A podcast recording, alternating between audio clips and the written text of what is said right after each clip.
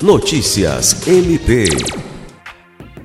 O Ministério Público do Estado do Acre, por meio da Promotoria de Justiça Especializada do Controle Externo da Atividade Policial, promoveu uma reunião com a Corregedoria Geral da Polícia Civil para tratar sobre o controle de procedimento do órgão conforme a recomendação número 001 de 2022, em que se deve ser observado o cumprimento dos prazos de trâmites de verificação de procedência preliminar.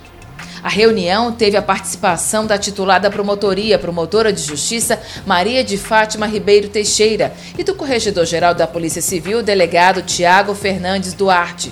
Na ocasião, foi entregue ao corregedor a recomendação do Ministério Público do Acre e apresentada a iniciativa de cadastramento e controle dos procedimentos em trâmite nas corregedorias das polícias militar e civil, além do Corpo de Bombeiro e IAPEM. O objetivo é que a Promotoria de Controle Externo da Atividade Policial possa exercer o controle dos trâmites dos procedimentos de forma mais organizada, por meio de uma planilha interna atualizada com todos os procedimentos instaurados pelas corregedorias.